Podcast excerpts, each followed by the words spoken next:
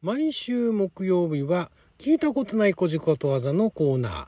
今回も猫にまつわる聞いたことない古事ことわざを紹介していきたいと思います。あなたの12分をちょっと拝借。こんにちは。ラジオ神の神ふみかつです。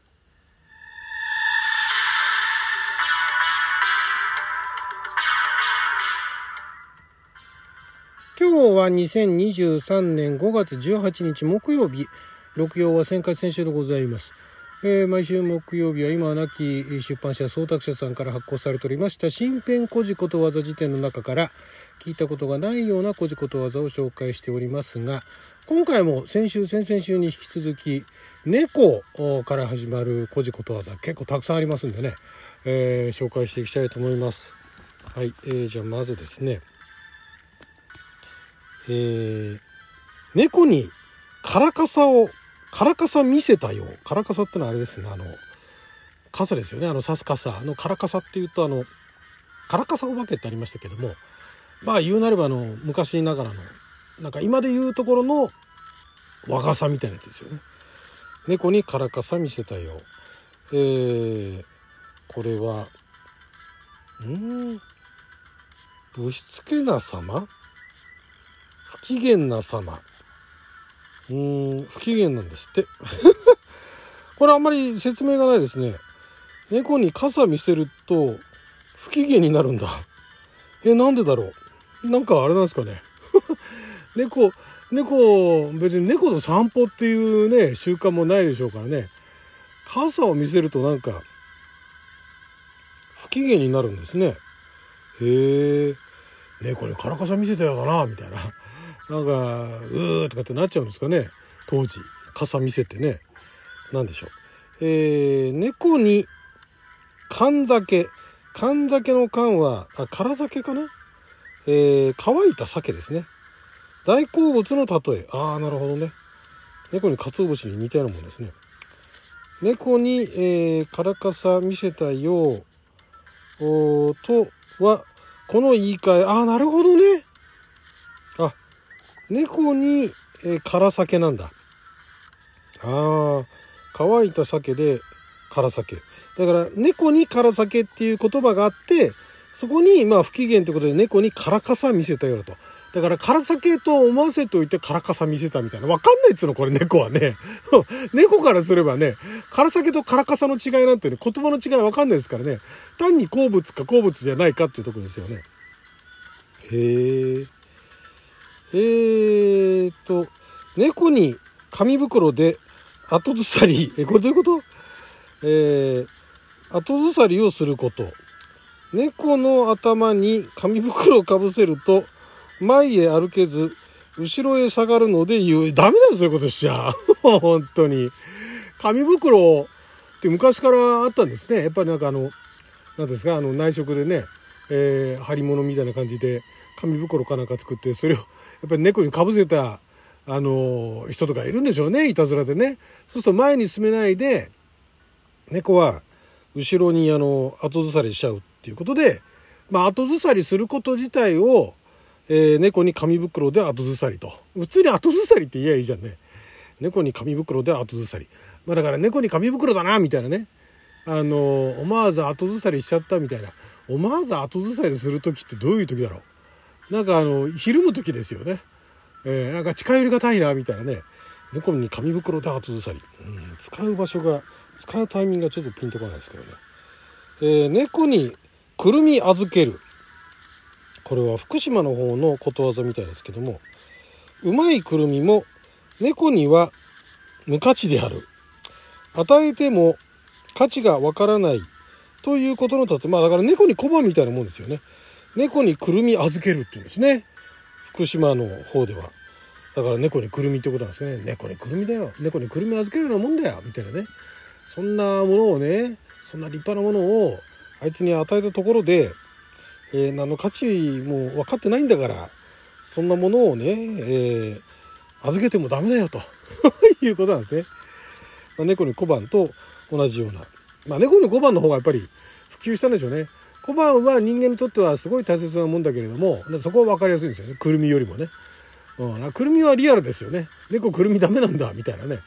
猫にくるみを預けると。くるみくるみはだから美味しい美味しいスナックなんでしょうね。当時の人からするとね。今でいうことのところのスナック菓子みたいな感じで豆とかなんとか食べててくるみっていうのはその中でもさらに美味しいものだったんでしょう。それを猫に与えたところで猫にとってはそんなの価値がないからでそんな価値のないその価値のわからないものを与えてもみたいなそういうことなんですね。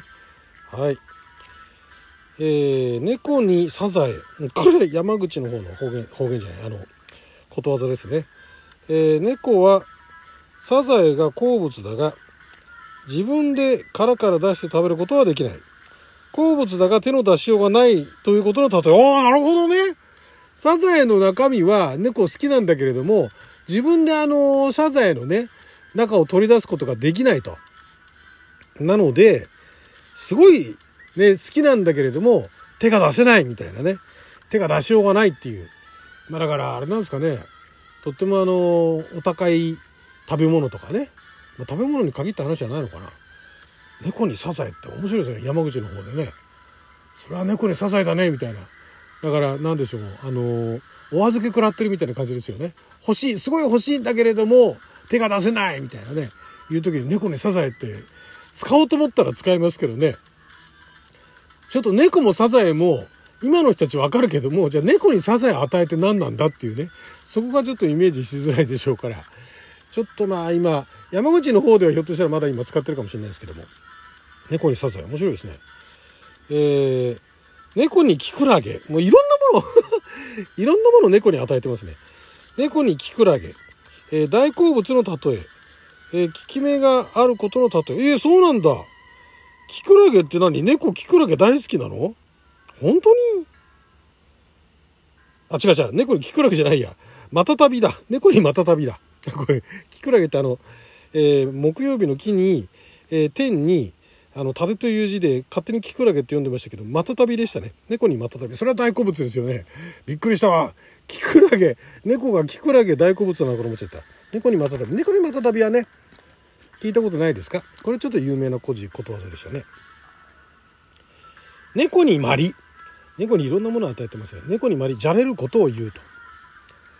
まあ、じゃれる人間でもねなんかじゃれついてるじゃれるようなこともないわけじゃないですから猫にまりだねみたいなねいうようなことを言う機会っていうのもあるのかもしれないですがまあでも今まりをね猫に与えないですからね。あな今だったら何でしょう？猫じゃらし？猫に猫じゃらし、まあ、それそのまんまですけどもね、えー、猫にも食わせぬ棚にも置けぬ。せっかくのものを何の役にも立たせないということ。なるほどね。うん何の役にも立たせないせっかくのもんなのに何の役にも立たない。猫にも食わせぬ棚にも置けるっていうね。へえどういうどういうシチュエーションなんでしょうね。すごいあのすごいいいものなのにみたいな。せっかくのものなのに何の役にも立たせないっていう、うん、なんかすごい立派ななんかあれなんですかね。なんかあの昨日のツイッターの腕時計かなんかをね腕にしないで飾っただけみたいな。そういう状態なんですかね。時計だろうみたいな。腕時計だろうみたいな。腕につけないのっていう。猫にも食わせぬ。棚にも置けよと。猫にもなれば虎にもなる。これはその時々におとなしくもなれば、えー、凶暴にもなると。いうことですね。なるほどね。凶暴にも。猫にもなれば虎にもなると。その時々でね。うんまあ、ジキル博士とハイド氏みたいなもんですよね。猫にもなれば虎にもなる。あいつはね猫にもなれば虎にもなるやつだよみたいな そういうことで使うんですかね。えー、ねんねこにゃーご。何このかわいいの？ねんねこにゃーご。ねんねこ、猫猫か。あ、ねんねこじゃないか。猫猫にゃーご。余計かわいいな。えっ、ー、と、最初の、最初の猫は普通の猫でしょ？あので、猫はその後は寝てる子と書いて猫ですね。猫猫ニャーゴ。これは息の方のことわざ。えー、春の彼岸時に生まれた猫はよくネズミを取るが、田植え時に生まれたのは寝るばかり。夏の土曜に生まれたのは泣くばかりで役に立たないということ。おー、なるほどね。そうなんだ。えー、いつ生まれた猫によっても何？役に立つ立たないっていうのがもう決まってんだ。夏の土曜に生まれたのは泣くばかりで役に立たない。猫猫ニャーゴ猫猫ニャーゴだ！みたいな。これはだから猫をね飼う時かなんかにどんな猫がいいかしたら猫猫ニャーゴだよ！っていう、まあ、そういう猫猫ニャーゴって言われてもねなんかまあだからそれであのどういう猫がいいかっていうあの、まあ、共通認識だったんでしょうね。猫の暑いのは土曜の3日だけ。猫は年中寒がっているということ。え本当に？猫に猫にぬくい日は土曜の土曜にたった3日っていうのと同じなんだ。そんなに猫って寒がってる？当時あれだったんですかね。江戸時代とかって今ほど猛暑日だとか真夏日だとかってなかったんですかね。ってなるとその土曜の3日だから夏の盛りですよね。のその3日だけはあの外でも寒くないっていうことなんですかね。年中寒がってる。年中寒がってるっていう認識だったんですね。へえあまあだから寒がってるっていうよりかはすぐなんかあのぬくもりを求めてぬくぬくもりぬくいところに行っちゃうっていうところからなんですかね。えー、猫のいるのは屋根の上カラスのいるのは木の上。物にはそれぞれの居場所置き場所があるということ。ああなるほどね。猫のいるのは屋根の上。カラスのいるのは木の上だぞと。ね適材適所だと。いうことなんですね。いやー猫まだまだたくさんありますね。来週も猫にまつわる古事ことわざをお届けしていきたいと思います。はいということで12分間の起床のお時間いただきありがとうございました。それじゃあまた。